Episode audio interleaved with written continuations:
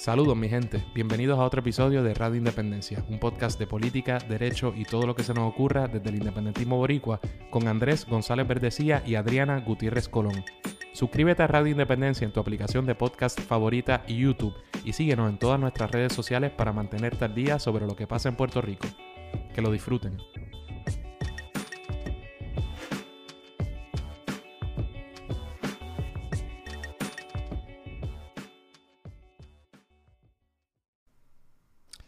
Saludos mi gente, bienvenidos a otro episodio de, episodio de Radio Independencia, como siempre con ustedes Andrés González Verdecía y hoy no está Adriana, pero no se vayan, no está mi compañera Adriana Gutiérrez Colón, eh, esto es un programa eh, repentino, eh, a raíz de, lo que, de, una decisión del Tribunal Supremo de los Estados Unidos que se publicó hoy mismo. Y Adriana no podía participar y era hoy o nunca. Y, ¿verdad? Dado que creo que habíamos adelantado anteriormente que, que probablemente si volvíamos iba a ser cuando se emitiera esta decisión, una decisión que, que ya habíamos discutido de cierta forma en este programa, eh, eh, ¿verdad? En este podcast, en programas anteriores. Eh, así que nada, tengo un invitado hoy especial para hablar de, ¿verdad? De lo que, de lo que decidió el Supremo, de lo que nosotros habíamos dicho, habíamos dicho que iba a ser y, y un poquito, ¿verdad? De nuestra impresión de qué, qué puede significar esto eh, en el futuro, ya sea para la relación entre Puerto Rico y Estados Unidos, para la jurisprudencia, términos políticos o si no significa nada, pues eso también. Eh, nada, antes de presentarlo, quiero eh, primero agradecer a, un montón de gente porque eh, como ustedes saben, este programa ya no se está haciendo. Este es el, tu podcast favorito que ya en realidad no se produce. Y la última vez que grabamos fue hace como un mes, luego de un par de meses sin grabar. Y resultó que el programa que hicimos sobre la guerra en Ucrania con la casi doctora Natalia Yanjuk se convirtió en el programa más descargado en formato podcast que hayamos hecho hasta el momento. En YouTube no. Eh, pero ciertamente se, ¿verdad? Se, se, movió mucho y generó controversia. No me criticaron los populares, que mucho me importa. Eh, antes de que saliera eh, el programa siquiera, lo cual denota ¿verdad? lo que tenían por dentro un montón de personas porque no habían escuchado el programa ni sabían cuál era nuestra postura y ya estaban criticando y fotuteando de la manera más descarada posible.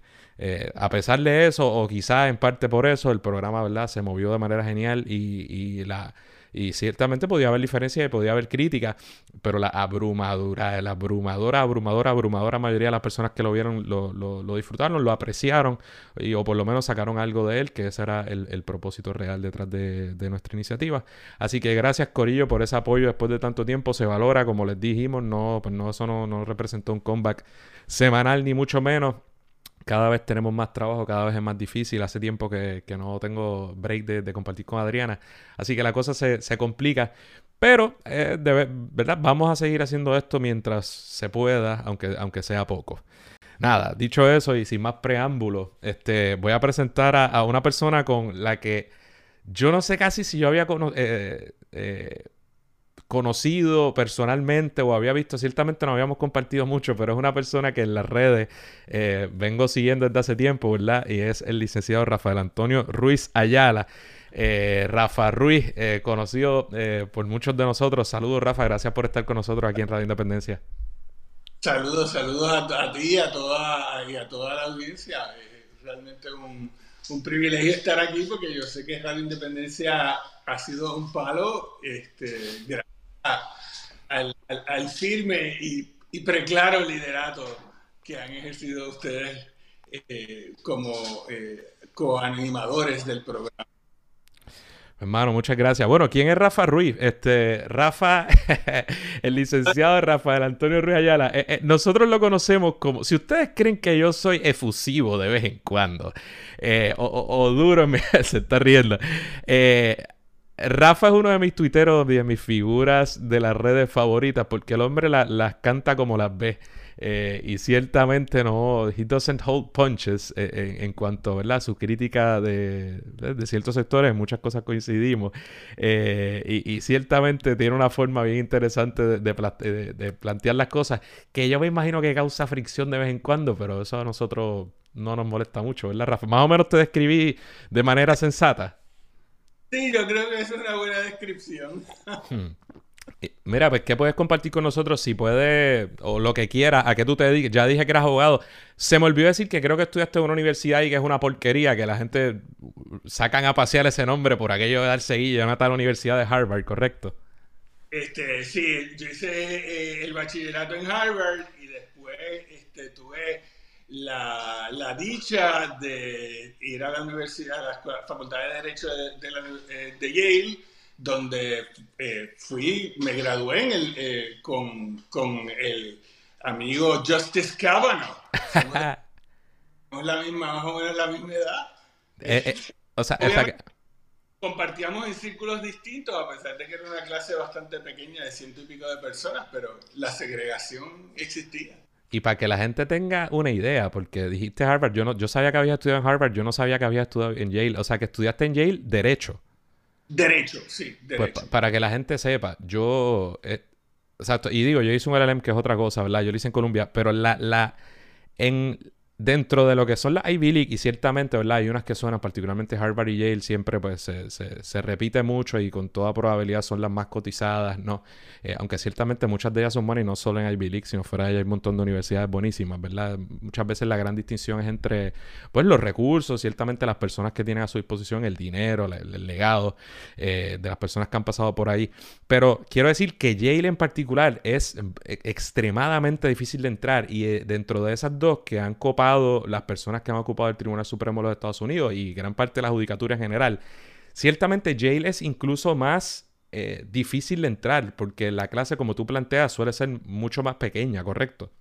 Sí, mucho más pequeña. La clase de, Harvard tendría, en, mis tiempos eran unas 500 personas y la clase en, en, en Yale nunca pasaba de 150 160 personas. Brutal. Bueno, pues brutito, brutito el hombre. Nada, este... Pues fíjate, qué nítido, no sabía que había estudiado Eso le añade un, qué sé yo, un elemento... ¿Y llegaste a compartir con él o meramente se graduaron de la misma escuela y...? En, en aquella época, eh, yo, no sé cómo es ahora, pero, pero había unas, unas grandes distinciones en términos de los... La gente en términos de cómo se identificaba políticamente y, por lo tanto con quién compartía socialmente. A, pesar de que, sobre todo en el primer año, eh, la mayor parte de los, los estudiantes eh, eh, vivíamos dentro del claustro. la universidad tiene un, la, escuela de derecho, el edificio se llama Sterling Hall, es un edificio neogótico. y entonces tiene una, una serie de dormitorios alrededor de un, de un patio de un patio común. pero, y, ¿verdad? Yo me acuerdo, yo llegué allí el, primer año y me acuerdo, mi roommate era un tipo que, tú sabes, era de New Jersey, él, tú sabes, su, imagen del, del, puertorriqueño era el tipo que lo iba a saltar o que ya lo había saltado, ¿sabes? Este, y él, no, yo era el único puertorriqueño, este, y, y pues este, bueno, ¿qué te puedo decir? Una compañera, una compañera de, de, de, de, estudio me dice un día cuando estamos este, eh, en el proceso de las entrevistas de, trabajo para bufetes eh, durante los términos de verano, pues la tipa me dice así, lo más campante, mano, yo creo que te deberías afeitar el bigote para que no te veas tan puertorriqueño en las entrevistas. no, y ella te lo dijo como que seguramente de buena fe, como que mira, para que tú sí, sí, con la, con la mejor fe del mundo. Sí, con la misma tranquilidad que Cabano escribió esta opinión. Y yo te... Este, ese sentido de generosidad, de que te están haciendo un favor, te están civilizando, este, te están tratando Así era. No me quiero desviar demasiado, pero ya que, eh, como, ¿verdad? Como ustedes sabrán, Brett Kavanaugh fue confirmado al Supremo de los Estados Unidos dentro de una controversia y unas alegaciones de agresión. Creo que agresión sexual no fue meramente, o sea, creo que no es exageración llamarle alegaciones de agresión sexual, aunque ya ni, ni recuerdo el detalle específicamente. Eh, ¿Tú te, te, atreves a decir algo de si era un jodedor conocido de esos tiempos o estarías ya... Eh, siendo demasiado. No estoy hablando de agresor porque no te estoy preguntando si tienes evidencia de que haya cometido agresión sexual. Me refiero a si e, esta proyección que se, ha tratado de darse, se le ha tratado de dar, no sé si justamente, justamente no, de que el tipo parecía casi un, un, un, brat boy, ¿entiendes? Un, bro de eh, esta. Sí, sí, mira, yo, yo te digo, además de que era, un, era, un, era insoportable, ¿no? Porque, porque, porque traía consigo toda esa. O sea, eh, tenía toda esta vibra del privilegio, ¿no? De, de, sentirse por encima de y que, y que uno sabía, porque desde el principio ya uno sabía más o menos por dónde se movía la gente y para dónde iba. Y él tenía claro desde, desde, el, principio, él iba derechito por la derecha porque él sabía, este, y aquellos tiempos eran los tiempos de, la, del republicanismo clásico. Eso, acababa de ganar este, eh, el Clinton viene a ganar un poco después, en el, en el 92. Este, así que el que quería echar para adelante, ¿verdad? De la, de la manera tradicional, e incluso dentro de la judicatura, eh, eh, pues tenía eh, que irse por, por, unos lugares, ¿no? La, la, sociedad federalista, las posiciones conservadoras, que eran las posiciones que, que prevalecían en, aquel tiempo. Y además de que llegué como, como microcosmo de, de, la sociedad racista que ha sido Estados Unidos siempre, pues, este, pues los hombres blancos dentro de, dentro de la facultad, eh, era claro que ellos sentían que ellos eran la normalidad, ¿no? E, el, resto éramos los freaks, ¿no? La, esta gente rara que llegaba, este, que de alguna manera pues pensaban que habíamos llegado allí por acción afirmativa, este, eh, no tenían la más mínima competencia cultural ni les interesaba, ¿verdad? Este, entender los distintos mundos de los que nosotros veníamos. Así que pues se daba el, fenómeno de que los blancos se sentaban juntos y las minorías nos sentábamos juntos, inclusive en, la, en, las áreas de, de, comer. Había una cafetería como parte de Sterling Hall y, eh, y, y ¿qué rompía la regla? Pues se sentaban los puertorriqueños, el, el, puertorriqueño,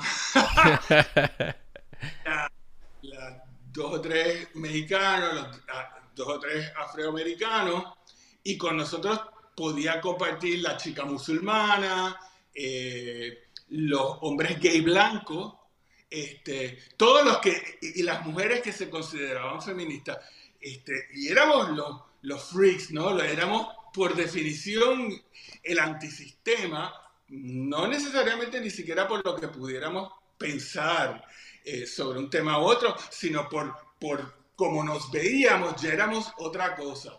Y, y, no, había, no había mayor comunicación entre, entre ambos grupos, había mucha tensión.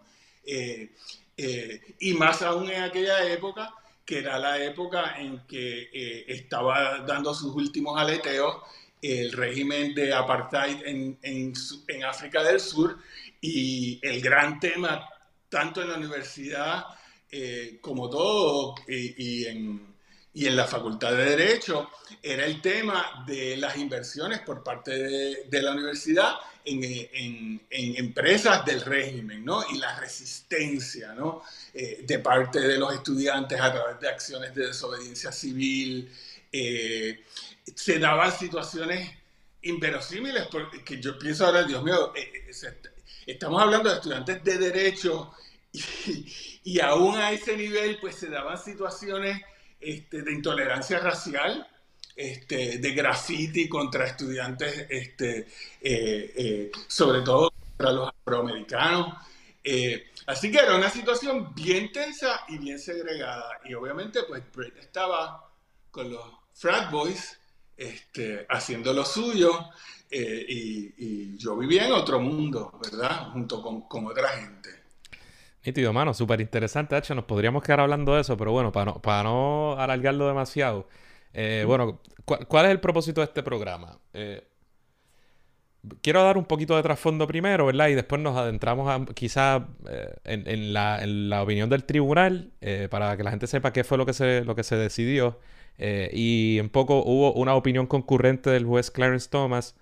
Y Corillo, a veces a nosotros nos han dicho, ah, cuando se pone muy legalista, bueno, esto es un podcast de, ahora, de dos abogados y ahora está, ¿verdad? Adriano no está, pero está otro compañero abogado. En, sobre todo en algunas partes quizás nos vamos a poner bastante técnicos. Pero cool, en, otras, en otras no tanto. Pero hubo una opinión concurrente de Clarence Thomas, interesante. Hubo una opinión eh, concurrente de, de, Neil Gorsuch, eh, interesante también. Y fíjense que ahora eh, todo lo que estoy diciendo, la opinión, no sé si lo dije, la opinión del tribunal fue escrita por Brett Kavanaugh. tres jueces conservadores he mencionado, los últimos dos, salvo Clarence Thomas, nombrados y confirmados por Donald Trump. Y, entonces hubo una disidente de Sonia Sotomayor, la Wise Latina. Eh, y de eso vamos a hablar, de eso vamos a hablar prontamente. Un minutito, ¿verdad? Para dar un poquito de trasfondo. Nosotros habíamos seguido este caso ya desde hace tiempo, desde que se emitió en el primer circuito, pero hicimos un programa, lo invitamos a verlo eh, en, cuando se expidió el recurso, es decir, cuando el Tribunal Supremo de los Estados Unidos decide que va a atender el caso, y luego otro programa cuando eh, hubo la argumentación oral. Y eh, de, ¿verdad? yo había dicho, sobre todo la primera vez, que mi impresión era que si el caso se expedía, porque eso hay un alto grado de discrecionalidad en ese hecho, que para mí era absolutamente obvio que iban a revocar y se expidió. Luego de la argumentación oral, parte de la razón por la que Rafa está aquí hoy es porque, eh, ¿verdad? Yo hice un programa al respecto y para mí era obvio, sobre todo a raíz de la argumentación oral, era no había forma alguna en que el tribunal no revocara esa decisión de Boston y, él me llamó, hablamos, él coincidió, ¿verdad? Nos reímos mucho y dijimos, bueno, pues si, sale la opinión y, tenemos la razón o no, pues hacemos un programa. Entonces, ¿qué era, ¿de qué se trata el caso? Eh, muy brevemente, eh, esta persona, creo que es José Luis, yo le voy a decir eh, Baello Madero, porque no sé si debe ser Baelo, pero se escribe Baello. ¿verdad? Es un puertorriqueño que residía en Nueva York y cuando estaba en Nueva York empezó a recibir este beneficio, derecho, beneficio, ¿verdad? De beneficencia, que es el, se conoce como el SSI, Supplemental Security Income. Aquí le llamamos el Seguro Social Suplementario, ¿no? Un beneficio que tienen eh, eh estatutarias unas personas que cumplan con unos criterios de elegibilidad y que residan en los, por ley, la ley dice que residan en los Estados Unidos, definido como los estados, e incluye también creo que a las Marianas del Norte, que es un territorio de los Estados Unidos. Es decir, no incluye a Puerto Rico. Él estuvo recibiendo por muchos años ese beneficio. Pues él coge y se muda a Puerto Rico. Y cuando se muda a Puerto Rico, él está aquí, qué sé yo, pasan ocho años, no importa. Y él sigue recibiendo ese beneficio porque él no notifica a las autoridades federales que se muda a Puerto Rico, ¿verdad? Él va después, en algún momento dado, años después, él va al gobierno, para algo, para tramitar otra cosa, otra eh, ayuda o lo que sea. Y se dan cuenta y dicen adiós. Y no solo le detienen y le llevan a cero eh, el, seguro social suplementario, sino que eh, le dicen, papá, te voy a demandar y retroactivamente te voy a cobrar todo lo que tú recibiste mientras estás en Puerto Rico. ¿Por qué? Porque esa ley, ¿verdad? Dice el gobierno federal, no, esos beneficios no se extienden a Puerto Rico, eh, sino que es a los estados y a la, y a la Northern Marianas. Eh, y él dice, anda. Y entre otras cosas, pues levanta que eso viola la igual protección de la, ¿verdad? De la quinta enmienda, el componente de la igual protección de la cláusula de debido proceso de ley. Eh, y, pero básicamente montado, y no creo que no vale la pena quizá al tan fino, eso lo hicimos en los programas anteriores, pero montado en, esa idea de que discriminar contra los residentes de Puerto Rico, porque aquí todo es residentes de Puerto Rico, no puertorriqueños como una nación ni nada por el estilo. Eh, que eso, ¿verdad? Es discriminatorio y hay todo un debate de si, ¿verdad? De qué escrutinio, ahí nos vamos a ir bien estrictos, ¿verdad? De si, de si esto se debe ver con un escrutinio más elevado o el análisis de mero razonabilidad. El punto es que el tipo gana porque el juez es el PI, juez anexionista, que ha hecho, ¿verdad? Un tipo bien serio, que ahora está en el primer serio, Rafa podrá diferir, pero una persona que, conoce estos temas y que le gusta mucho usar su visión y los tribunales para judicializar el asunto de, la anexión, ¿verdad?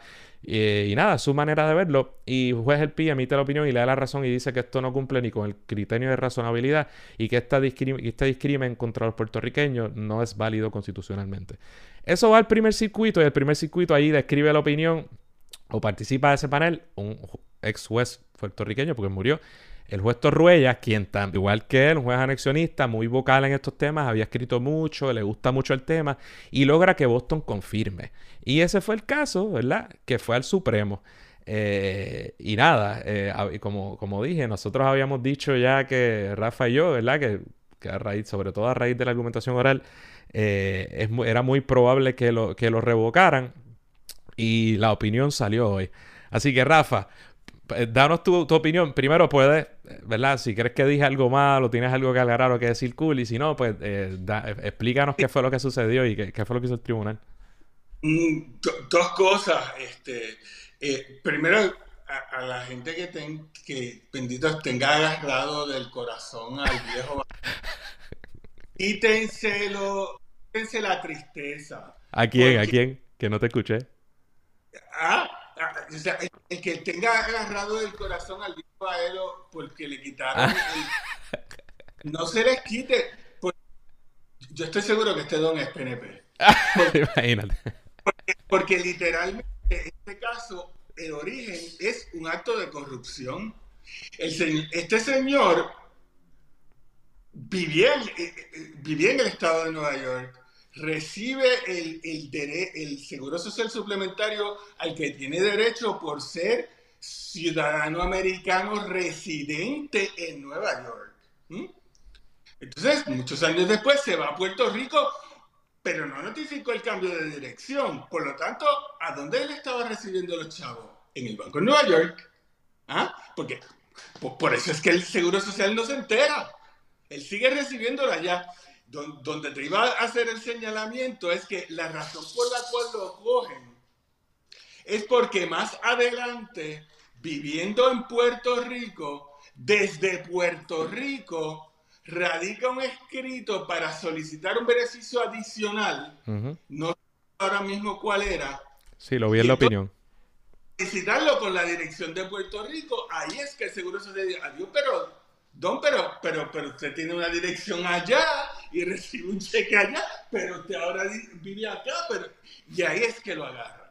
Así que eh, eh, él sabía lo que estaba haciendo y yo estoy seguro que hay mucha gente que, que, él no es el único que, que hace esto eh, para poder seguir recibiendo un beneficio al que no tenía derecho. Y la, la moralidad de no tener el derecho es otro asunto, pero legalmente él, no tenía el derecho y él trató de aprovecharse del sistema, este, pero, ¿sabes? Eh, Jaiba colonizado, papá, o sea, el, imperio siempre, o sea, todos los días los arrestan por lo mismo. Le dije que yo era un nene teta al lado de Rafa en términos de, de las bazucas. Pues, es que tú sabes, es que pues, no, hombre, o sea, no hay que romantizar las cosas, las cosas como son, eso era lo que él estaba haciendo y pues lo, agarraron. Oye, pero... levanta, ahí es que él levanta todo el tema del derecho constitucional. Todo el tiempo que estuvo recibiendo el, dinero en la cuenta de Nueva York pudo haberlo levantado y no lo hizo, ¿ves? Cuando tenía 28 mil dólares en las costillas, y, fíjate, es bien interesante, mencionabas al juez Gelpi y una de las razones por las cuales tú decías, yo pienso en una persona seria, Rafa a lo mejor piensa que otra cosa, es porque este caso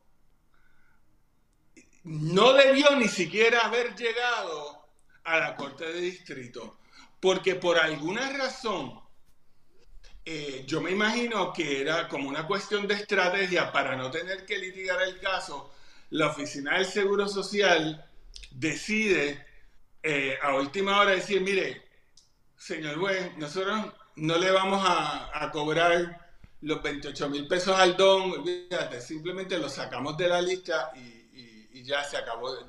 ya, no hay una, ya no hay un litigio, ya no hay un caso o controversia que usted tenga que ver en este caso, en, este, en esta situación.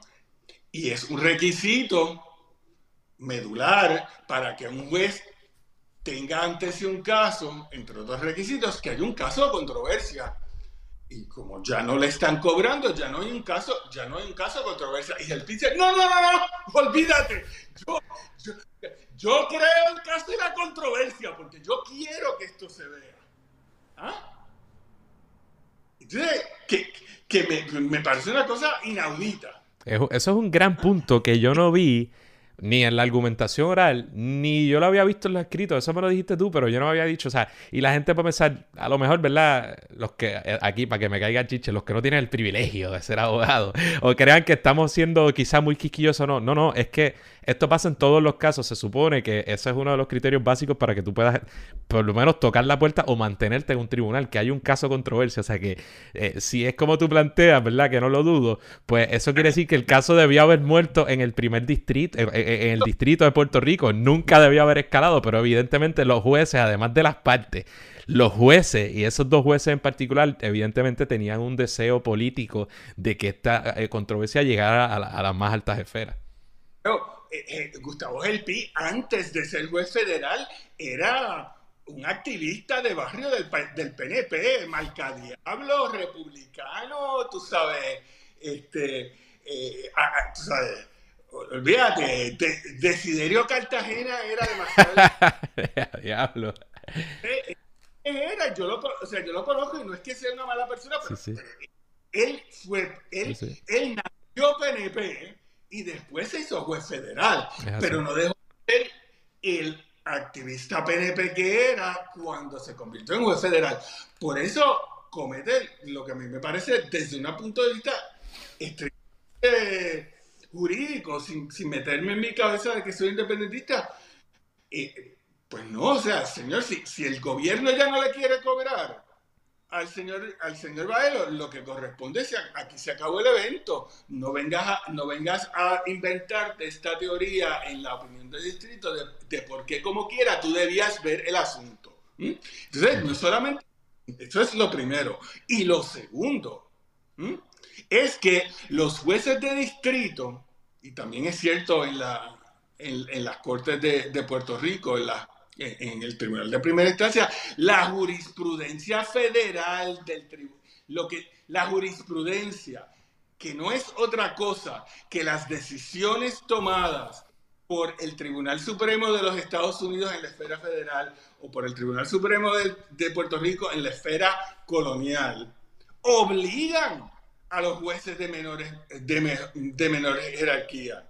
Y este juez decidió que él es tan y tan PNP que, y, está tan comprometido con la causa política que decide, olvídate, yo le voy a ir por encima de la constitución de los Estados Unidos y yo no voy a hacer caso al hecho de que esto es un asunto que ya ha sido resuelto por el más alto tribunal y le voy a pasar por encima para tratar de imponer impulsar mi visión de lo que debería ser la jurisprudencia federal en materia del trato eh, de, la relación política entre Puerto Rico y Estados Unidos, que en la visión de Helpi, eh, eh, y, hablaremos un poco más de eso en, cuando hablemos de la opinión de Sotomayor, es esta visión de que la ciudadanía americana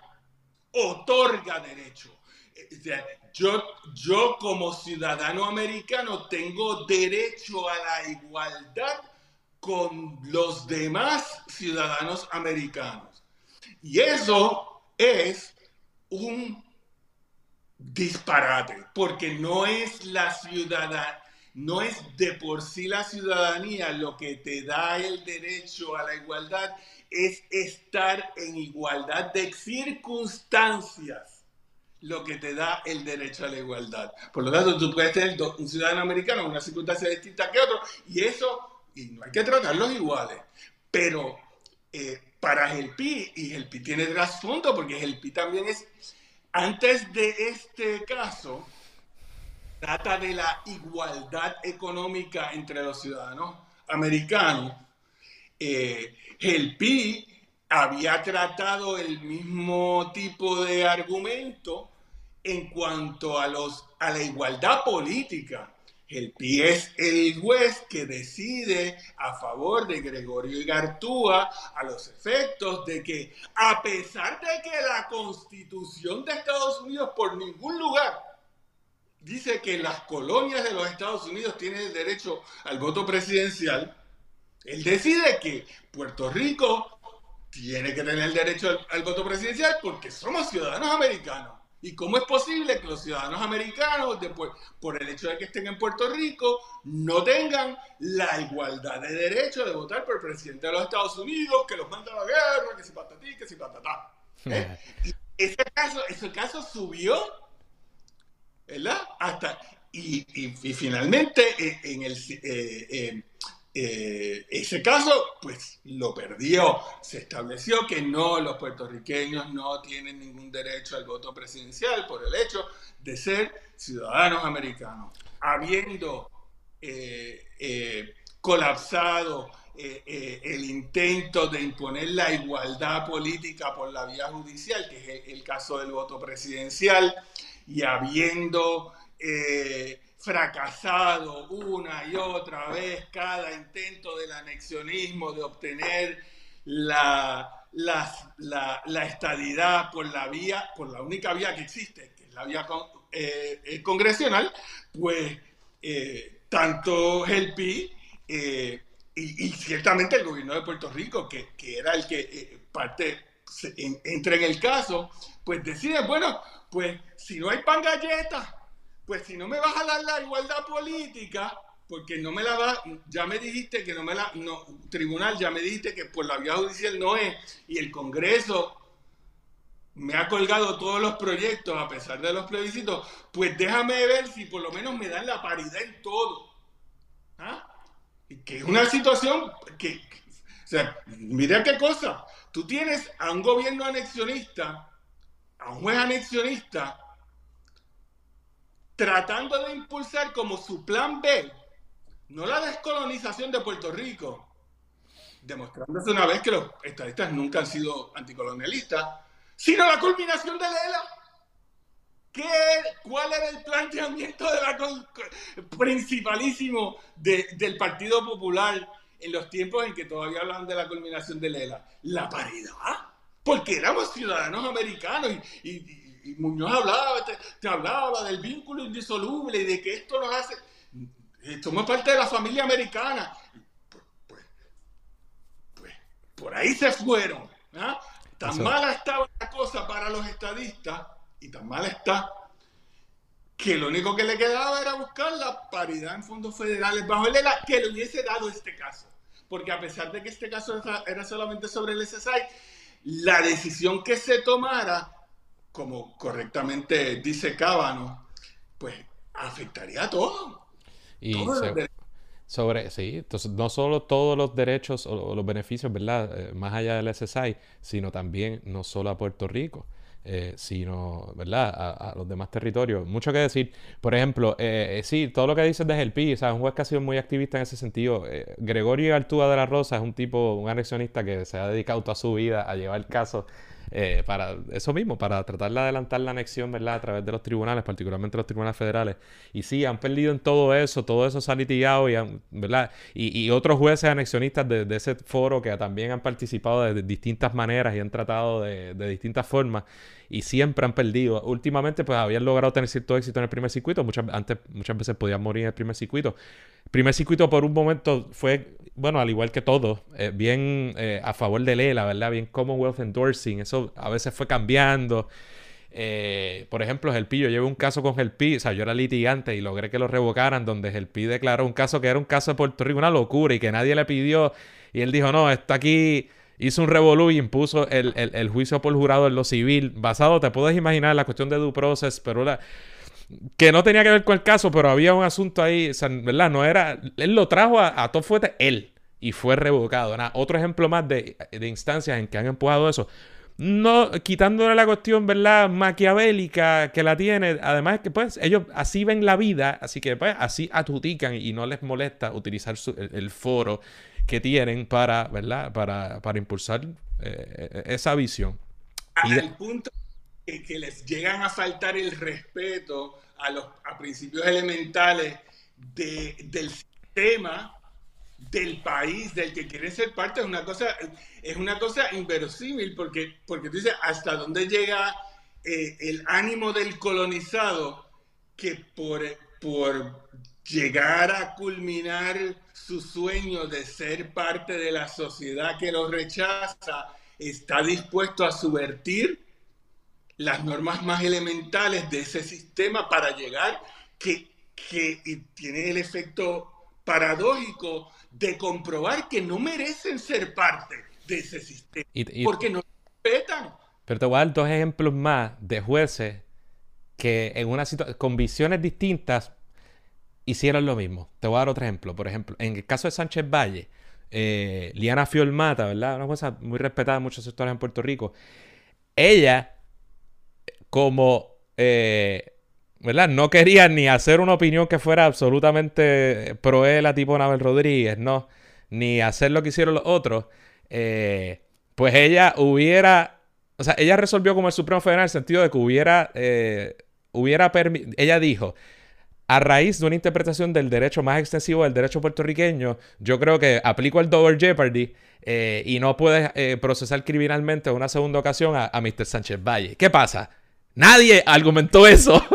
o sea que, y lo que quiero decir es que el mismo ejemplo que tú acabas de decir, aunque te guste el resultado, parezca muy fundamentado, ella se pasó por donde no le da el sol todas las doctrinas de autolimitación judicial y demás, a tal punto que invalidó, hubiera declarado inconstitucional algo que nadie le pidió. Del mismo modo, el juez Torruella, en el caso de la quiebra criolla, reconoce, porque yo puedo estar de acuerdo, ¿verdad? Políticamente con, algunos de los planteamientos, y él dice, no, eh, la controversia en ese caso era si era una controversia estatutaria de si el código de quiebra de los Estados Unidos había ocupado el campo y por eso impedía la ley de quiebra criolla puertorriqueña. Los populares, yo creo erróneamente, aunque está bien que lo trataran, erróneamente decían que la ley federal no, no estaba preempted, cosa que a mí siempre me parece un argumento debilísimo, porque eso es campo ocupado de libros, de quiebra, pero whatever. ¿Y qué hizo eh, Torruella? Ah, es verdad, ocupó el campo. Pero como eso es inconstitucional porque viola no sé qué, invalidó todo. Mi hermano, nadie te lo planteó. O sea que la facilidad con la que él se vio ante su... Y yo no sé si yo hubiera estado ahí, que yo hubiera hecho, pero ante su visión política o adjudicativa del mundo, declaró invalidó y declaró inconstitucional unas secciones, hizo lo que el remedio que le dio la gana, cosa que nadie, ese, eso en particular, nadie se lo había pedido. Bárbaro. Es que, es que de nuevo, e, es el problema de, es una manifestación de, la falta de poder del colonizado, que entonces, este, ante la, ante la realidad jurídica pasmosa en la que se encuentra, en vez de enfrentar el problema, la realidad de lo que está pasando, de lo que significa y de lo que debería ser su postura ante esa realidad, trata de desdibujarla y convertirla en otra cosa. Eh, eh, eh, el ejemplo clásico siendo este, Muñoz y la, y la cantidad de disparates que decía sobre Lela que se convirtieron en verdad oficial. Eh, por mucho tiempo para, consumo local. Es que no, no hay dignidad, mano, no hay dignidad, ni siquiera dignidad profesional. ¿Cómo te digo? Yo soy independentista, pero también soy abogado y no voy a decir un disparate como abogado por el hecho de que sea independentista. Gracias a Dios, como independentista no tengo que decir disparate tampoco, porque, porque el derecho nos acompaña. Pero, pero caramba, señores. Por eso, porque, eh, porque incurren mucho, eh, coincido, porque, y, me gustaría entrar a las opiniones para no. Pero sí, el, punto es, tú y yo, el hecho de que queremos una república y entendemos que Puerto Rico es una nación, no por eso decimos que la ley es esa. o sea, esa es la diferencia. Mientras tanto, los populares tergiversan continuamente y en ocasiones parecería que los, los, los PNP tratan de ¿verdad? Obviar eso o, obtener a su favor para obtener la estadidad cuando pues, pues, evidentemente no somos Estado. O sea, eh, eh, y que haberla dicho... Eso.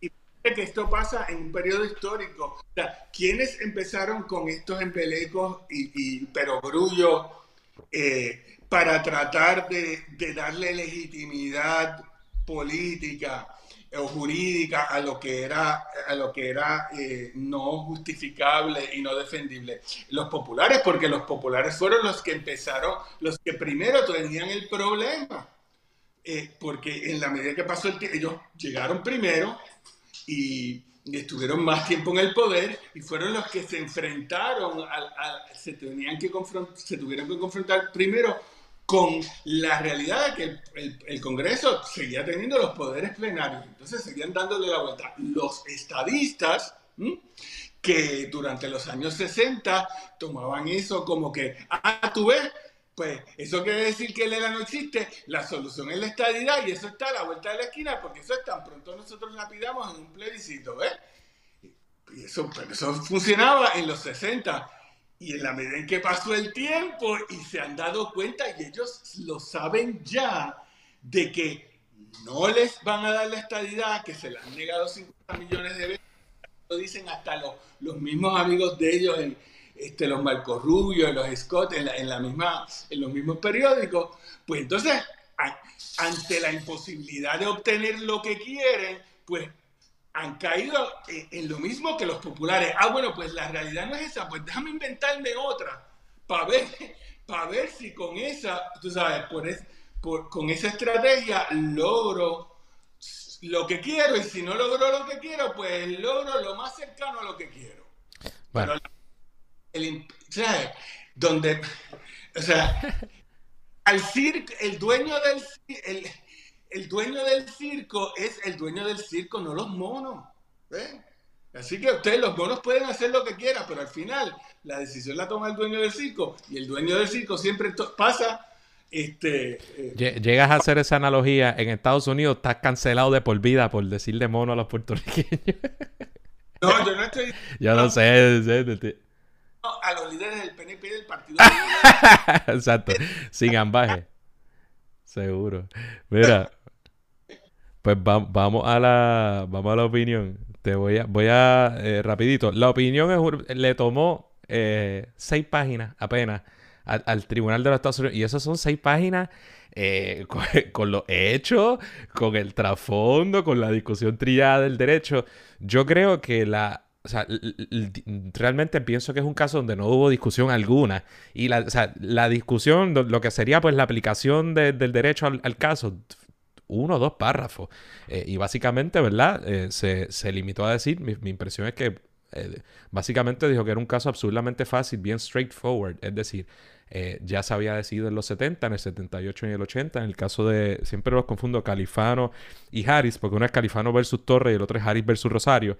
Eh, la médula de este asunto, el Congreso de los Estados Unidos, bajo la cláusula territorial, artículo 2, 4, perdón, eh, la cláusula territorial que le da el, poder al Congreso para hacer los rules and regulations regarding the territory, ¿verdad? Y, sabemos que bajo la doctrina de los casos insulares tiene, Congreso tiene poderes plenarios y todo lo demás sobre el territorio, pues ya se había decidido en esos casos que el, Congreso de los Estados Unidos, mientras tenga una, ¿verdad? una mera, posiblemente una razón racional, eh, puede discriminar, puede dar un trato distinto estatutariamente eh, sobre el territorio. Y eso por más vueltas pajeras que usted le dé y que le dé el distrito y que le haya dado eh, eh, el primer circuito. Ellos, ¿verdad? Astutamente dijeron, bueno, pero es que esto no es ni racional. Ni siquiera trataron de aplicar una, eh, ¿verdad? Un escrutinio mayor y otro tipo de cosas que se complican. Yo lo expliqué en los programas anteriores. Ellos dijeron, mira, es que esto no es ni racional. Eh, pero realmente ese, criterio es muy laxo y como eh, una meramente esbozar la realidad de que en Puerto Rico hay un trato, por ejemplo, hay un trato contributivo distinto. No hay que llegar a decir que nosotros no aportamos al fisco, que se dice, pero es que eso no hay que llegar a decirlo. la mera idea de que, eh, ¿verdad? En Puerto Rico, por ejemplo, nosotros no rendimos contribuciones federales, eso es un hecho al mismo nivel. Eh, eso, esa mera, podría ser una justificación suficiente, ¿verdad? Para decir que el Congreso actuó de manera racional a hacer esto, sin hablar de todas las otras diferencias que, ¿verdad? Que ha habido. Así que, como habíamos dicho, el hecho de que eh, nosotros creamos que eso claramente puede ser discrimen por las razones históricas que nosotros sabemos y demás, no implica que la doctrina de los casos insulares y que el Estado de Derecho vigente eh, le permitía al Congreso hacer este tipo de diferenciación estatutaria. Ese tipo de diferenciación estatutaria es precisamente lo que había permitido eh, las cosas como el, eh, la, sección 936 del Código de Rentas Internas de los Estados Unidos, que los populares toda la vida han amado hasta, hasta tú sabes, de manera religiosa, entre muchas otras cosas. Y eso era súper obvio, ¿no? así que el, el, tribunal, entre otras cosas, dice esa realidad como que, mira, esto está esto es bien fácil, puede, no se molestó mucho, no lo muy fino, aquí no iban a hablar de los casos insulares, aquí no iban a hacer nada de eso, se dijo en la argumentación oral y yo lo había planteado también porque no estaban los briefs, aquí nadie le estaba solicitando afirmativamente al tribunal que invalidara los casos insulares ni nada, así que lo aplicó y lo dejó ahí, entre otras cosas el tribunal también dijo además, que, que Rafa puede abundar, eh, pero tiene algo de razón en el sentido de que es que esto, lo que tú me estás pidiendo también tiene repercusiones sobre los puertorriqueños, que pueden ser buenas o malas, ¿no? Pero si tú lo que me estás pidiendo es paridad, bueno, pues paridad para los lo que te gusta y paridad para lo que no te gusta. Eh, y básicamente fue una decisión muy fácil eh, con el voto de ocho de los nueve jueces del Tribunal Supremo. Eh, y esa fue mi impresión de, la opinión del tribunal en esa, de esas seis páginas. Rafa, ¿qué puedes decirnos al respecto? Pues mira, fíjate, este tema del, del discrimen yo creo que es el tema medular aquí, porque el concepto del discrimen, como lo enarbola el movimiento anexionista y también los populares, eh, para justificar posiciones jurídicas, realmente no es no es, eh, no es el concepto de discrimen en, en términos jurídicos constitucionales. Es casi una argumentación como que moral, ¿no? De que volvemos. Pues los, como somos, y, bastante burda, pues porque somos ciudadanos americanos, tenemos que ser tratados igual en todo. Y si no nos tratas igual en todos, hay discrimen. Pero es que el discrimen en, la, en, la, en el sistema constitucional de Estados Unidos, volvemos, depende de las circunstancias. Si estamos en circunstancias iguales, dos ciudadanos estadounidenses, tenemos que ser tratados de manera igual. Lo que nos lo que genera el derecho a ser tratado igual no es la ciudadanía americana, porque un ciudadano americano que vive en París no tiene derecho al SSI porque vive en París. ¿Ve?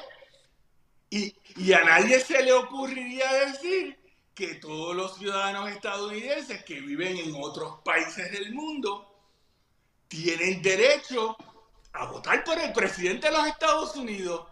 Ah, pues que yo soy ciudadano americano, yo tengo derecho a votar por el presidente. Loco, tú vives en, Polonia. O sea, en la constitución de los Estados Unidos establece una serie de derechos y obligaciones y el discrimen dentro de ese sistema constitucional requiere estar en igualdad de condiciones. Y Puerto Rico, en el esquema constitucional de Estados Unidos, no está en, en igualdad de condiciones.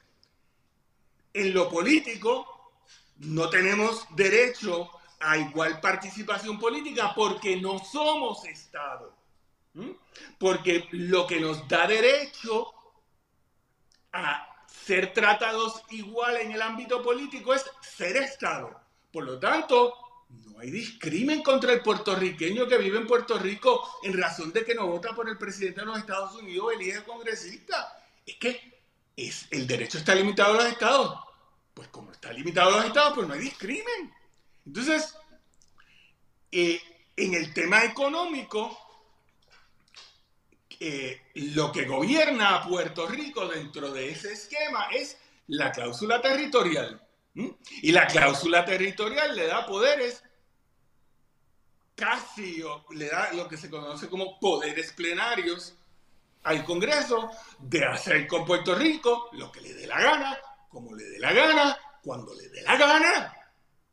¿Ah? La única limitación a ese derecho sobre el territorio de Puerto Rico ha estado basado en una línea de casos que viene de los años 60, de los años 50, eh, que establecieron que bajo la... Y esto es importante porque cuando hablemos de la opinión de Thomas, esto, es un tema importante.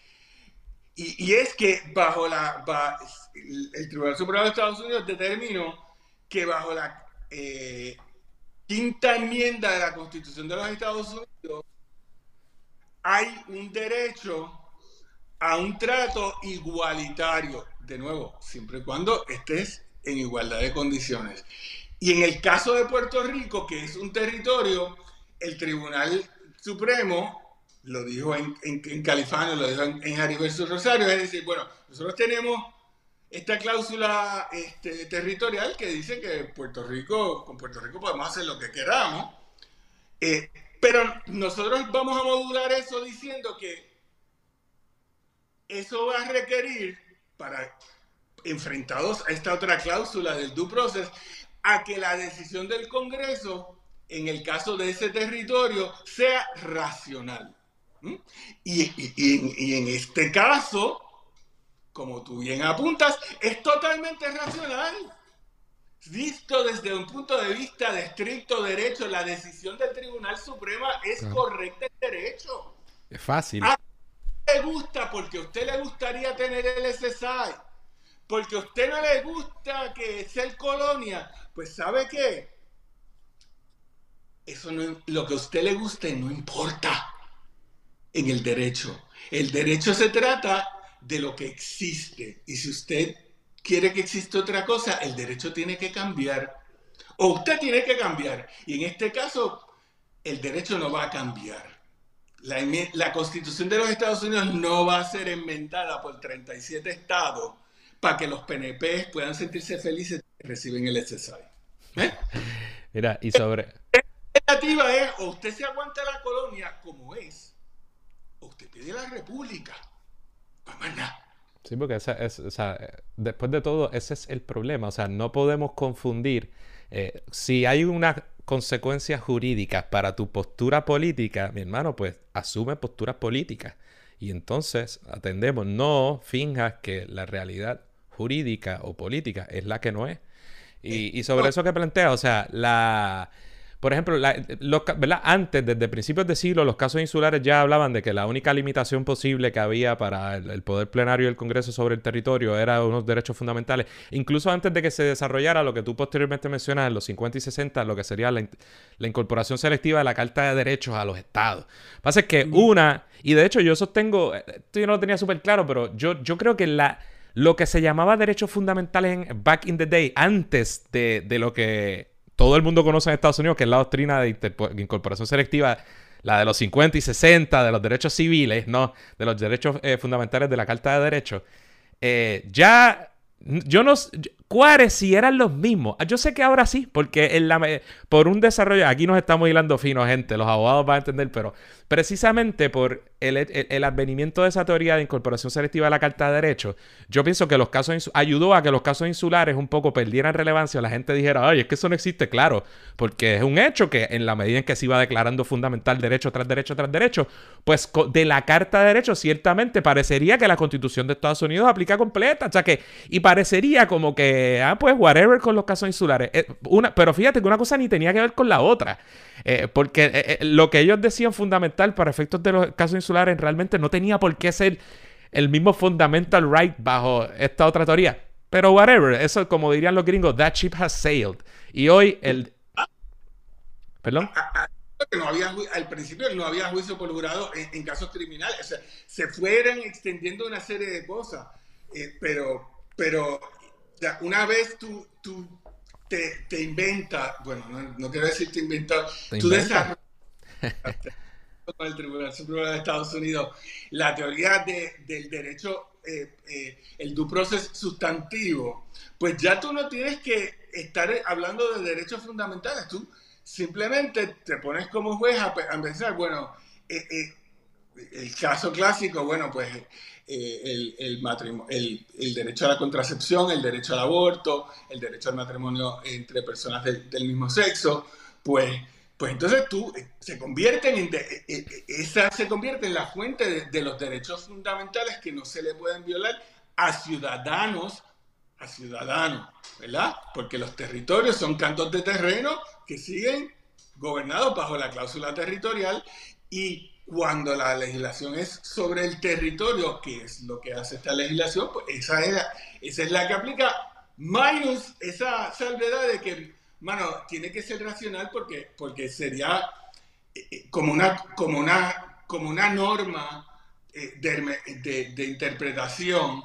es muy difícil que un tribunal le dé validez a una interpretación de un estatuto que sea totalmente desquiciada, ¿no? Y, por, y por lo tanto, aún en el proceso de, reconocerle los poderes plenarios al Congreso, pues les peta ¿no? E, e, ese requisito de la, de la racionalidad, pero hasta ahí. Y, y, y, una cosa que también quiero señalar, porque esto va a la opinión concurrente de Gorsuch, todo, todo esta, todo, o sea, todas este, estas tres páginas de Gorsuch sobre los casos insulares. Vamos, vamos ya mismo, dame break. Levantes, la opinión de Cábano se sostiene. Tú puedes revocar los casos insulares. Así que y, esto lo señalo porque si, aparece algún, alguien por ahí diciendo, caramba, si hubieran revocado los casos insulares. No, tú puedes revocar los casos insulares y terminar en el mismo lugar. Los casos insulares son, en este momento, como, como el added insult upon injury. Pero pero es más bien como si te dijeran, te, te pasaran por la piedra y para colmo te escupieran. Pues no hay que escupirte, te podemos pasar por la piedra como quieras. Claro. Porque el tema está hecho para que te pase por la piedra. Por lo tanto, aquello que hicieron los, los jueces aquellos para justificar pasarte por la piedra realmente no era necesario, porque había una manera muy elegante, muy tranquila, muy neutral de hacerlo, que no quita la desigualdad. Pero le quita a esa desigualdad todo el peso del argumento de, del, prejuicio racial que, tiene, que, que, trae eh, eh, el asunto cuando se basa en, los casos insulares.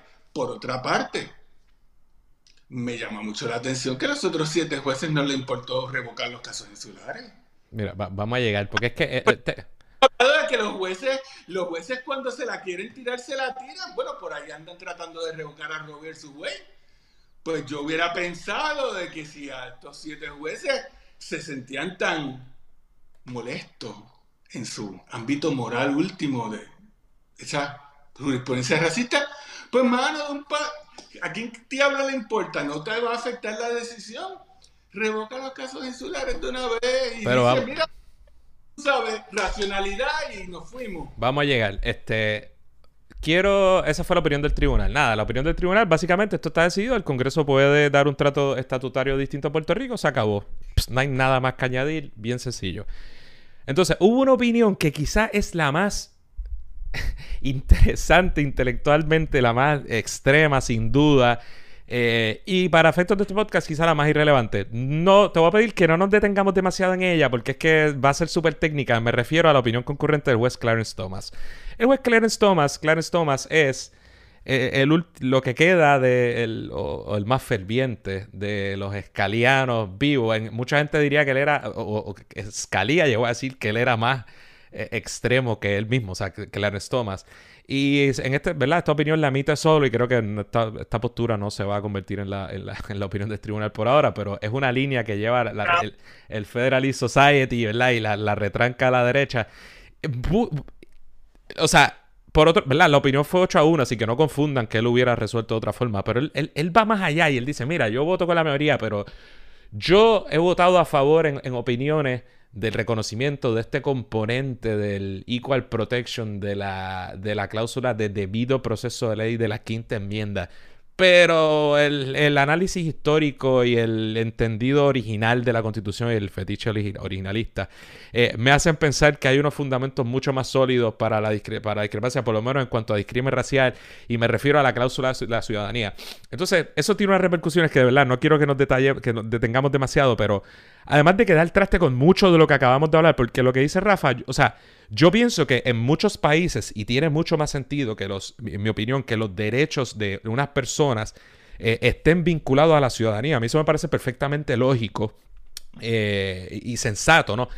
Por distintas razones históricas que no hay tiempo para hablar, desde la guerra civil, eh, Drescott y muchas otras cosas, la realidad es que la cláusula de ciudadanía y los privilegios y inmunidades incluso de la ciudadanía de los Estados Unidos y de los estados, como que tiene algo ahí, pero la gente no sabía ni qué derechos son, porque por tradición histórica y por muchas cosas fue la cláusula de debido proceso de ley, y particularmente en los años que dijo Rafa, eh, a la que se le fue dando carne y todos los grandes derechos, muchos de ellos surgen, eh, se han amparado dentro de la cláusula de debido proceso de ley o del componente de libertad de la cláusula de debido proceso de ley, que es el due process, eh, algo que se inventaron después, el due process sustantivo una cláusula de debido proceso de ley suena procesal. Y esto lo escucha alguien y va a decir, Andrés, ¿cómo tú estás diciendo eso? Pero hay un componente sustantivo de la cláusula de debido proceso de ley. Y de ahí es que salen todas las, las interpretaciones importantes de, bueno, no las de Miranda y demás, que son interpretaciones procesales de, criminal, pero todas desde, ¿verdad? Eh, Roe vs. Wade y muchas otras, este, Lawrence vs. Texas, Obergefell, del matrimonio, todas, ¿no? De ese componente. Y él como que diría, eso es una mierda. O sea, que daría el traste con todo eso, diría, porque podemos enfocarnos eh, en la cláusula de la ciudadanía, que yo creo que es mejor. Claro, eso tiene un sinnúmero de problemas y lo que está diciendo, entre otras cosas, es pues. ¿sabes? Huele a que el Tribunal Federal tendría menos limitaciones, que breguen los estados en todo caso con lo que hayan hecho después de la guerra civil. Eh, y, todo esto es una paja. Además, aunque suene bien que tú le quieres insuflar derecho a la ciudadanía, nótese que no hemos. Eso es algo que aclarar. Los derechos constitucionales cobijan a las personas, y sobre todo si hablas de debido proceso La razón por la que los puertorriqueños no votan y demás, porque hay unas estructuras eh, que se hablan de los estados. ¿verdad? Y Puerto Rico no es un estado y pues por tanto no puedes inventarte eso. Pero en cuanto a derechos, cuando se habla de derechos, son derechos de personas, salvo aquellos que, estén, que se diga que es de la ciudadanía. Por tanto, si Tomás por un lado quiere enfocarse en la ciudadanía, entonces me preocupa también qué derechos que se haya reconocido a todos seres humanos de repente podrían desaparecer del ordenamiento jurídico norteamericano meramente por, para personas que no son ciudadanos. Así que me parece, no sé qué piensas tú, Rafa, me parece una opinión eh, diablo, muchas cosas que analizar que daría más interesante que las demás out there, como dirían los americanos, pero un poco más irrelevante para nosotros en esta discusión.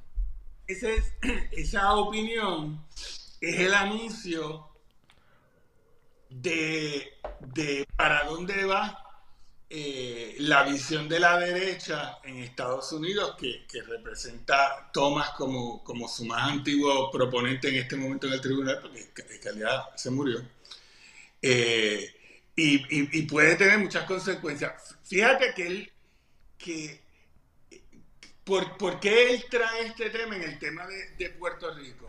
Porque en el fondo Tomás lo que quiere es, lo que quiere decir lo siguiente.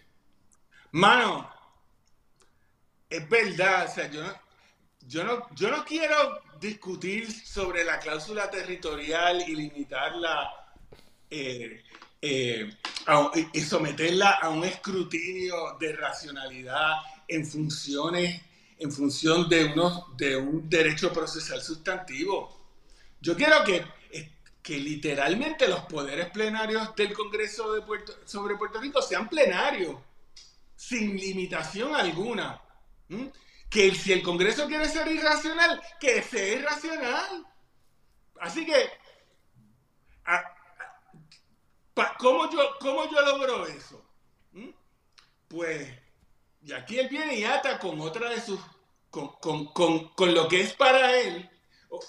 Yo te diría que, que él vio la oportunidad en el caso de Puerto Rico, porque Puerto Rico no es el problema principal. Claro, no le importa. El problema principal de la mente de Thomas es Roe versus Wade, el Griswold versus Connecticut, el caso del matrimonio gay, es todos los casos mediante el cual, los cuales el, Tribunal Supremo de los Estados Unidos ha dicho, la quinta enmienda requiere que dependiendo de la naturaleza de la legislación, sea federal o, eh, o de los estados, que yo esté analizando, yo para, para asegurarme de que no se violenta este concepto que yo he, creado judicialmente del, eh, del, debido proceso de sustantivo, te voy a someter a toda esa legislación o al análisis estricto o al análisis intermedio o al análisis de racionalidad. En el caso de los territorios, nunca ha habido controversia de que el que aplica es el de la racionalidad, que es el más bajito. Tomás quiere tumbar el edificio completo Tomás quiere decir que no hay limitación al poder federal de legislar fundamentado en otra cosa que no sea el hecho de que el proceso para llegar a la legislación correspondiente pues siguió los procesos legales. ¿Qué pasó? Entró a una legislatura, lo aprobó una legislatura y lo aprobó un presidente. Y, con, eso es suficiente. Y el contenido no está sujeto a análisis ulterior en función de otras consideraciones. ¿Por qué él quiere hacer eso? Porque a quien le ha dado duro la, la quinta ha sido a los estados.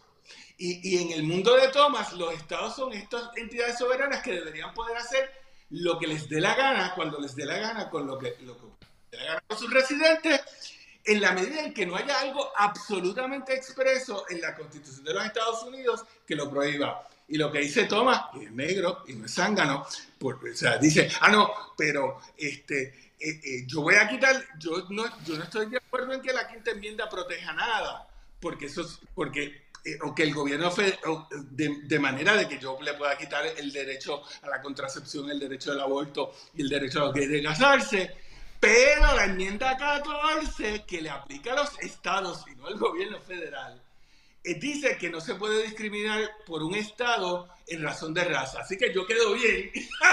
él, queda él dice, por lo menos en derechos civiles, en derecho, o sea, en el derecho al voto. ¿ah? Ahí, en cuestión de raza, no me toque. Yo, Clarence Thomas, voy a seguir votando, tú sabes, tal, ningún Estado me puede quitar el derecho al voto, pero hasta ahí.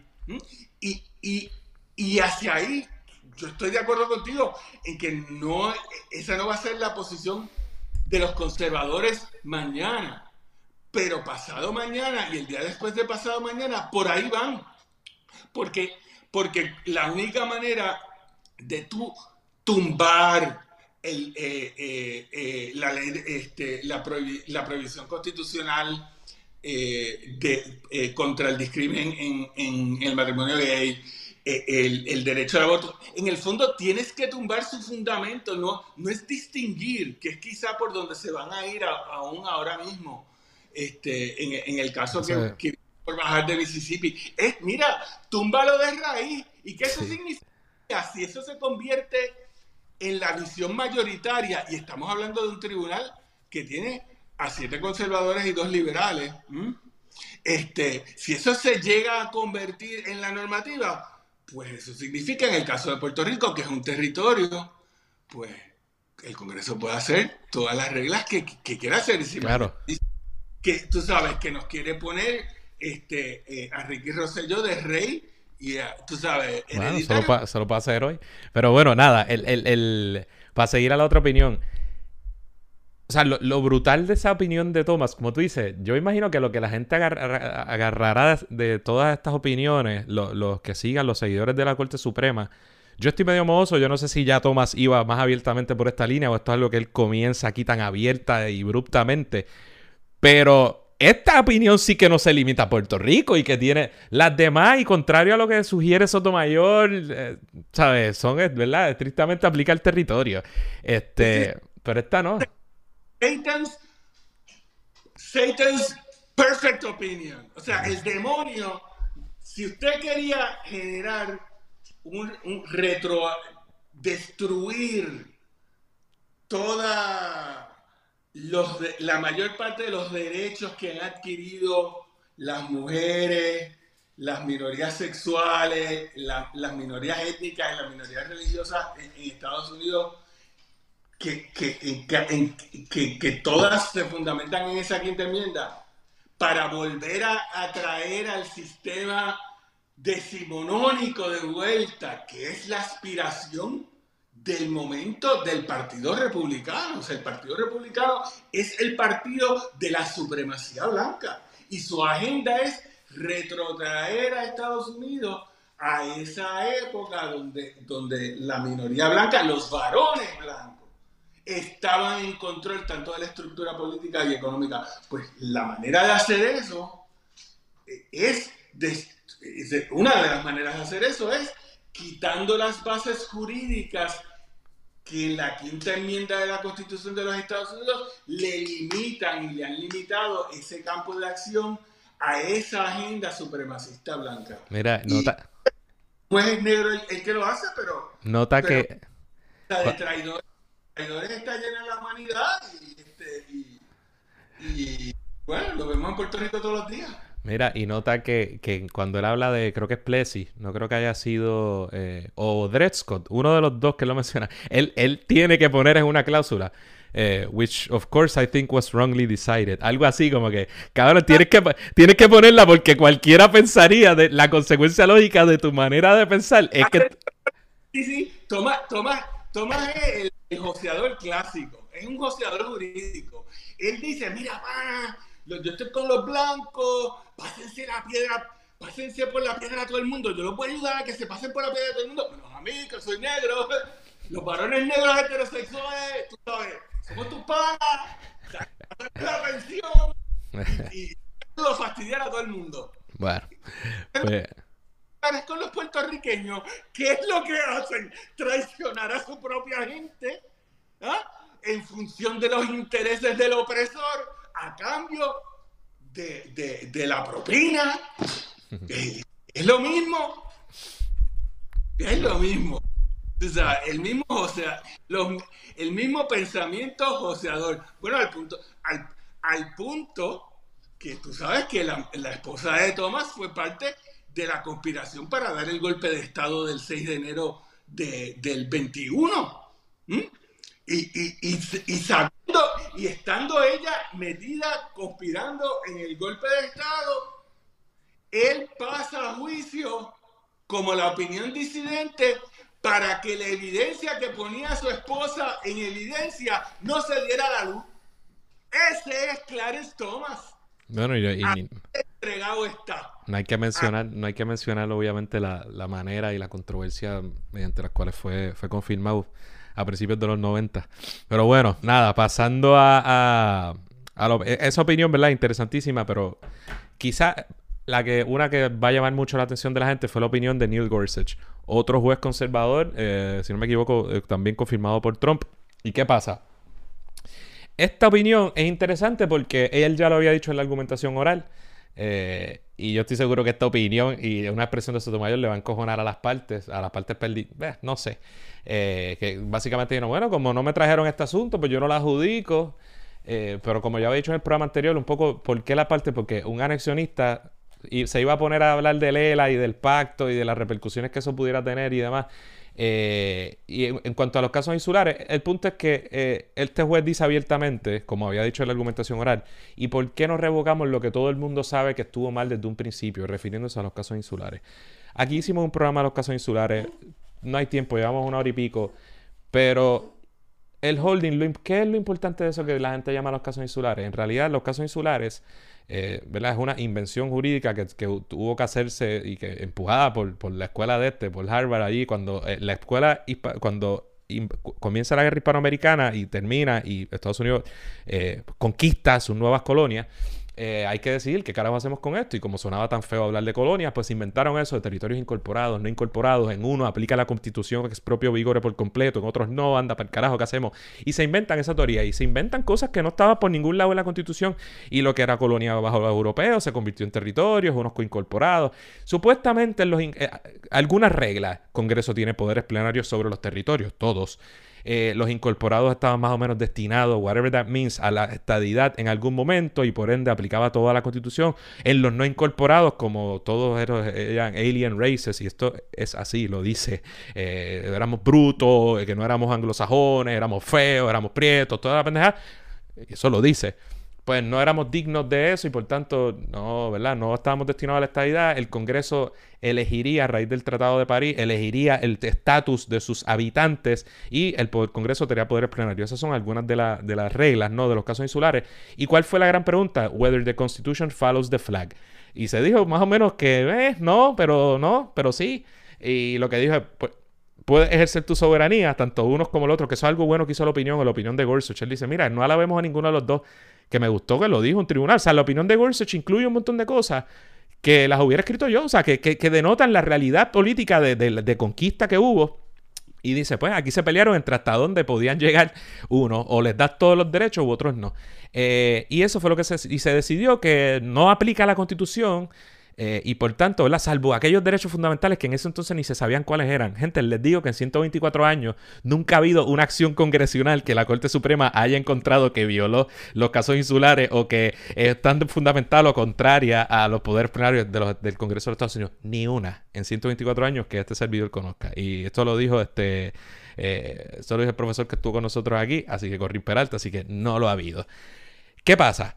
Esos son los casos insulares. A raíz de eso se inventa todo lo que hemos dicho y eso es lo que permite, entre otras cosas, no aplica el Uniformity Clause, por eso no tenemos que tener este eh, el mismo trato contributivo, no aplica el Bankruptcy, ¿verdad? El Bankruptcy Clause, por eso es que eh, se puede jugar y estatutariamente no viola el due process ni nada de lo demás, dar un trato distintivo eh, estatutario por ley, y de eso es en estos casos, pues porque se puede discriminar.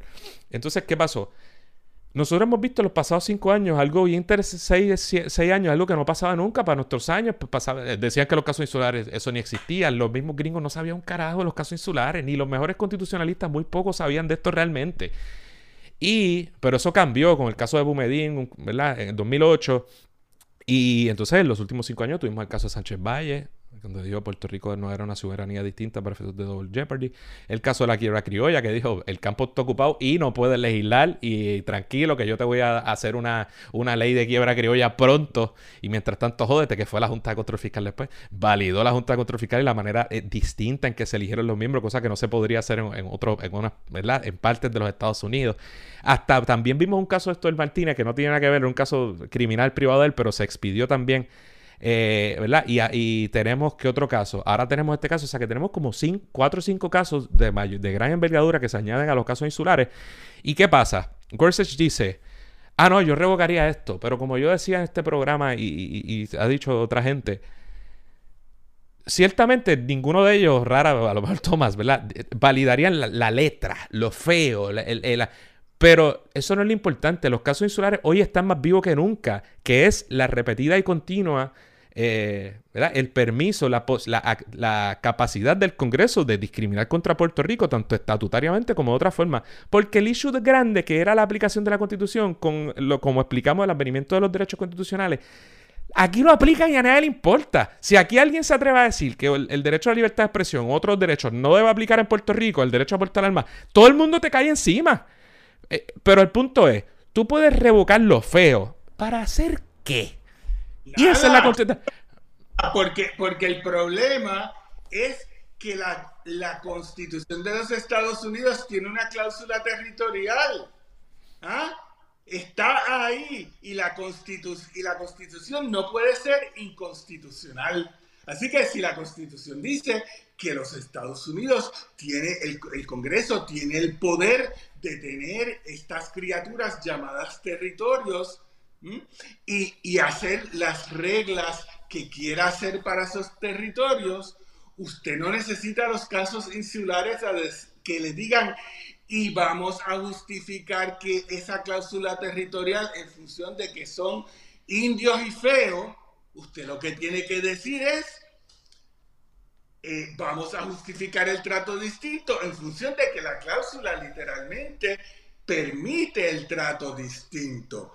Y por eso es que Gorsuch, por eso me parece que Gorsuch, eh, yo, y yo, ¿verdad? Yo aprecio que haya utilizado la palabra colonial y, se y, toda, la cosa, pero, pero en el fondo es, es, como, como una cuestión que cuando Miss Manners te dice, ay no, hay que ser elegante, eh, eh, tú sabes, en el trato a la gente, porque, porque si él realmente pensaba de que, de que aquí esta decisión debía haber sido distinta, él, ¿por qué no se fue por una disidente? Él concurrió en la decisión. O sea, él concurre en que la cláusula territorial permite el trato distinto.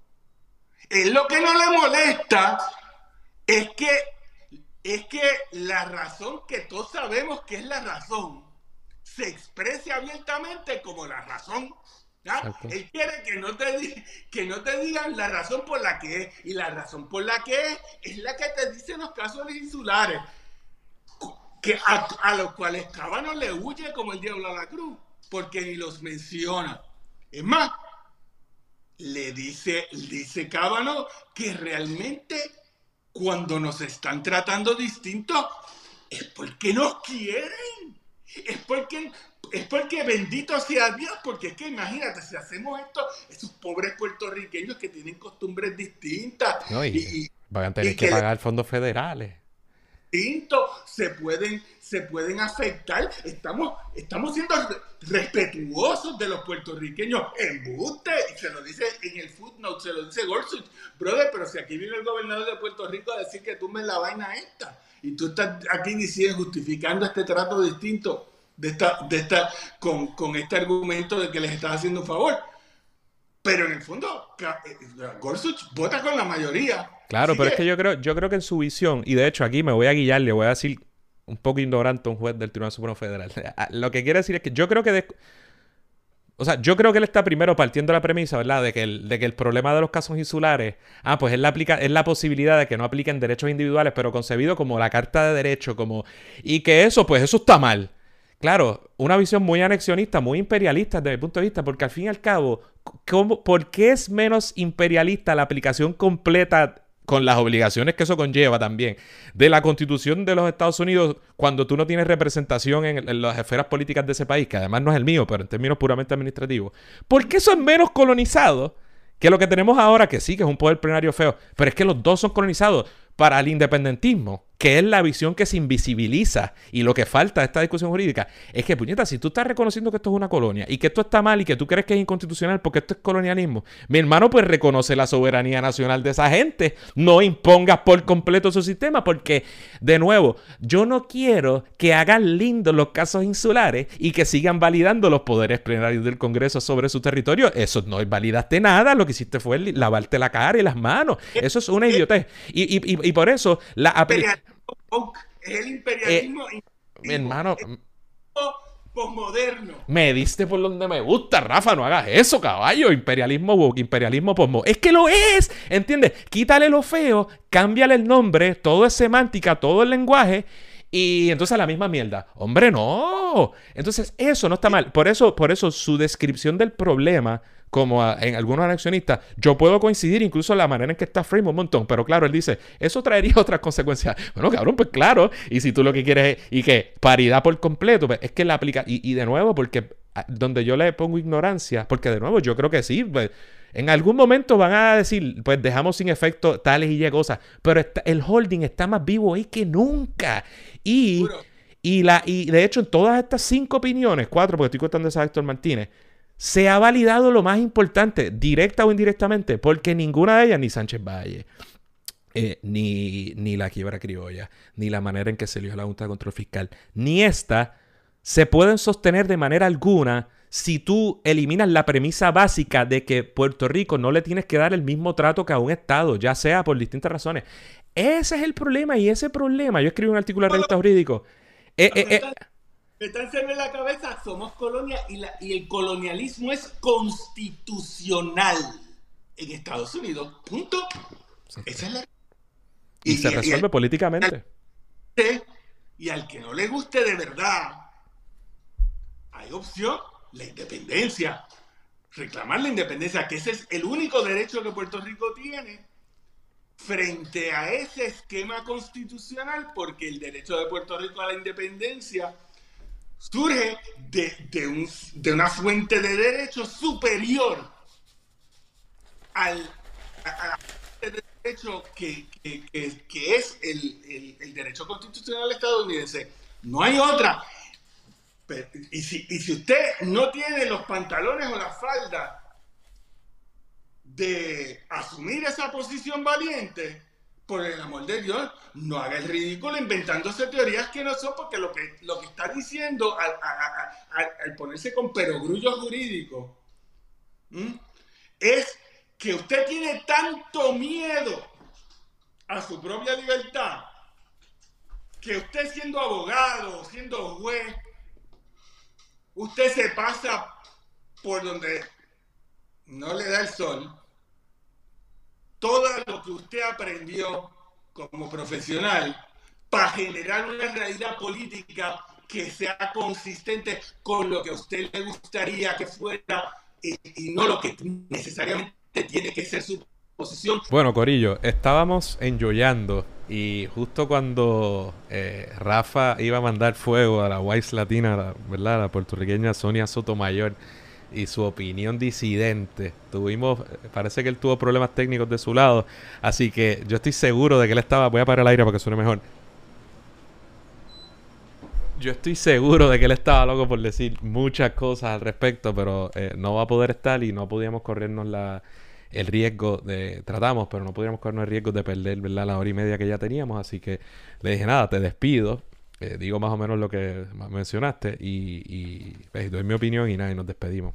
Este, gracias a Rafa por, ¿verdad? por sus aportaciones y, por estar aquí con nosotros en Radio Independencia, se aprecia. Pues mira, como les decíamos, Sonia Sotomayor se queda sola en esta ocasión. esta opinión del tribunal fue 8 a 1. Eh, Sonia Sotomayor emitió la opinión disidente. Eh, como yo había dicho en episodios anteriores, particularmente en la, en la opinión que validó 9 a 0 9 a 0, incluso con el voto de ella, la manera en que se eligió a los miembros de la Junta de Control Fiscal, eh, Sonia Sotomayor en ese entonces emitió una opinión eh, concurrente, porque le votó a favor, eh, vomitiva en mi opinión, donde hasta citó a Hernández Colón, yo creo, y fue una cosa que trató de insuflarle vida a Lela, ¿verdad? Vomitivo, como si estuviéramos en 1952. Eh, tú sabes, ah, peor que Breyer, Breyer históricamente había sido un Commonwealth Endorsing Judge porque fue un juez del primer circuito y se bebió todo ese kool o ayudó a fortalecerlo. Pero lo que hizo Sonia Sotomayor, eso, en esa opinión disidente, y, ¿verdad? incluso en Sánchez Valle, eh, lo mismo, en, o sea, seguía básicamente como tratando de validar teorías eh, ya descartadas y, lógicas, ¿verdad? Sobre la naturaleza de Lela que se han chocado con la realidad una y otra vez. Así que de verdad que a Sonia Sotomayor habría que buscarle un, una brújula eh, un compás o, un reloj, algo, porque anda, ¿verdad? Perdida en tiempo y espacio. En esta ocasión, precisamente ella pone un footnote que, que concuerda con Gorsuch y que ella también hubiera revocado los casos insulares, pero ella ya lo había hecho como no se lo trajeron. Eh, y de nuevo, claro, porque primero porque esas teorías ya están descartadas y segundo porque los anexionistas que llevaron estos casos sabían eh, la pata de la que cogían los jueces inferiores y con esas teorías ganaron no querían venir a, basarse además, teoría han cogido cantazos en el Tribunal Supremo de los Estados Unidos, desde Sánchez Valle, Kibar y todo lo demás, a repetir cosas que han sido descartadas. Pero ella insiste. En este caso, sin embargo, ella no habla por eso. Su opinión no es de los casos insulares ni nada de eso. Es una opinión muy. Así que no es, no es vomitiva como las anteriores. básicamente repite lo que dijeron los tribunales inferiores en este caso y habla de la racionalidad y dice: Mira, esto es irracional. De todas formas, incluso eh, eh, eh, evaluando esta medida bajo el escrutinio de mera racionalidad esta medida es irracional porque no, hay, no es justo, ¿verdad? Y no es racional discriminar de esta forma contra los residentes de Puerto Rico en un, en un programa de beneficencia pública que se establece directamente entre eh, el gobierno federal y el ciudadano. Y cuando el Congreso también optó por darle ese trato a, a la Mariana del Norte. O sea que básicamente ella lo que dice es que esto no es racional y en una opinión muy corta eh, dice que, ¿verdad? Disiente y que hubiera, ¿verdad? Conseguido ese derecho a, ellos, mm, Madero y a los puertorriqueños. Esa es la opinión de ella, muy escueta, pero en un footnote dice, eh, eh, dice eso, que ella hubiera también revocado los casos insulares. ahora, ella, la última opinión, el último párrafo de la opinión del Tribunal Supremo dice que que esto de ninguna manera, la opinión grande del tribunal, dice que esta decisión de ninguna manera implica que, a grupos de ciudadanos en los estados de los Estados Unidos se le podrían quitar derecho o excluir de, programas de, de, beneficencia pública y que ellos de ninguna forma están diciendo que, que si no contribuyeran al fisco se podrían ser excluidos. ¿Y por qué esa aclaración? Dijo, esa, esa pregunta no estaba sobre la mesa y no se decide. Yo creo que lo dicen, eh, lo dicen también un footnote. ¿Por qué hacen eso? Yo estoy seguro que ese último párrafo se añadió después. Eh, que eso no estaba inicialmente y que cuando Sonia Sotomayor circula su opinión eh, disidente, porque ella insinúa, ella dice, bueno, aquí el gobierno federal admitió que este programa podría ser racional incluso en los estados y lo cita. Eh, y dice así que el tribunal está abriendo la puerta que se excluya a, grupos o a personas, eh, por quizá que no contribuyan al fisco en los estados y que el, diciendo y validando la posibilidad de que el Congreso excluya a esos sectores del programa de beneficencia pública. Eso no es cierto. Eso no es cierto. Y el tribunal le contesta y le dice, básicamente, eso no es verdad, eso no lo estamos decidiendo. Y eso no es cierto. Obviamente esto no se puede, esto no se podría hacer en los estados, esto se hace en Puerto Rico, volvemos, porque Puerto Rico es un territorio. Y en un programa anterior en que analizamos esto, yo decía que la hipocresía del gobierno demócrata de Biden que mantuvo la misma postura de Trump, pero fueron hipócritas porque en vez de ampararse en su única o principalmente en su argumento más fuerte, que era la cláusula territorial y el poder plenario del Congreso para discriminar estatutariamente contra el territorio. Ellos decían como que sí, sí, eso está por ahí, pero además es racional y trataron e insinuaron eso a los estados, lo cual era un argumento débil y, claramente improcedente. Y Sonia Sotomayor dice, pues la opinión del tribunal está abriendo la puerta a eso y el tribunal le dice como que tranquilos, que eso no es verdad. Eh, así que nada, eso, eso es lo que hay. Eh, Rafa me había dicho, ¿verdad? Algo por ahí me dijo que un poco, ¿verdad? Esta, eh, esta visión, ¿verdad? Generacional eh, que tiene Sonia Sotomayor y, y, que se queda sola y, ¿no? y tratando que en esta opinión no, no, como dije, no, no es una oda al ELA como otras que hizo anteriormente, no porque Quizá porque no se le presentó la oportunidad tan fácilmente, pero lo repetiría y, lo diría, ¿verdad? Y, y, ella revocaría los casos insulares. De nuevo, mi pregunta es para hacer qué. Porque es que me preocupa que tanto la de ella como la de Gorsuch, como todo lo demás, lo que repiten es lo que aquí en Puerto Rico es un discurso anexionista de los ciudadanos americanos residentes en Puerto Rico. Esta gente no habla de Puerto Rico como nación, no habla, sino que eh, son los, tres puntos tantos millones de residentes, de, de, de estadounidenses que just so happen to reside here y eso es un problema, y es un problema porque invisibiliza las posturas políticas y desde mi punto de vista lo que es la realidad sociohistórica y, ¿verdad? y sociopolítica de Puerto Rico. Este, así que para que ustedes vean cómo ah, puede haber opiniones correctas de los que siempre están siendo demonizados como jueces conservadores, que lo son, son conservadorísimos, este, aunque de derecha son los nueve que están ahí, y que no es lo mismo que ser liberal.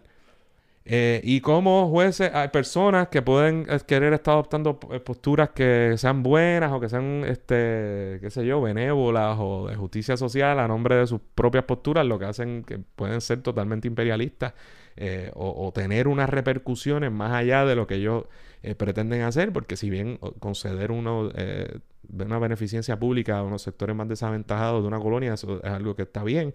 Eh, si eso, si los fundamentos en que tú estás basando esa acción eh, conducen a otro, a otro tipo de problemas genuinos, como podría ser la aplicación total o la imposición total de, la constitución y de otros requisitos, eh, ¿verdad? Para los puertorriqueños, pues, pues, no puedes ignorar esa realidad porque lo, son es derecho, eso es machetear y llegar a la conclusión que a ti te dé la gana en un caso particular porque te dio la gana, porque te parece que es bueno. Este, y nada, eh, eso, yo creo que con eso lo podemos dejar ahí. Ya hay una hora y, y, 32 minutos más o menos. Tendré que editar lo que pasó con eh, la interrupción que tuvimos. Nada, le doy las gracias a, Rafa Ruiz por, estar con nosotros. Eh, él está por ahí por las redes, por las redes siempre tirando fuego a, media humanidad. Eh, le agradezco que haya estado aquí con nosotros. También yo sé que él lo invitan a, la radio aquí en Puerto Rico, en AM, así que no dudo que esté discutiendo este tema eh, en, algún otro, en algún otro foro. Espero que hayan disfrutado un poco, un programa largo, ¿verdad? Pero espero que hayan disfrutado de, nuestro análisis de, esta opinión, una opinión importante y que, Dios mío, deja claro una y otra vez que el gobierno de los Estados Unidos sigue validando el poder del Congreso eh, de hacer con Puerto Rico lo que le dé la gana. ¿Y cómo resolvemos eso? Pues no es inventándonos teorías jurídicas, sino cambiando la realidad política de Puerto Rico. Así que nada, Corillo, este, hasta la próxima. Eh, no sé cuándo vamos a volver. Ahora sí, no hay una fecha eh, cercana, previsible, pero estaremos quizás en algún futuro de vuelta con ustedes, Corillo. Hasta la próxima. Eso es todo por hoy. Esperamos que les haya gustado el programa. Recuerden suscribirse a Radio Independencia en su aplicación de podcast favorita y YouTube. Y síganos en todas nuestras redes sociales para mantenerse al día sobre lo que pasa en Puerto Rico. Hasta la próxima.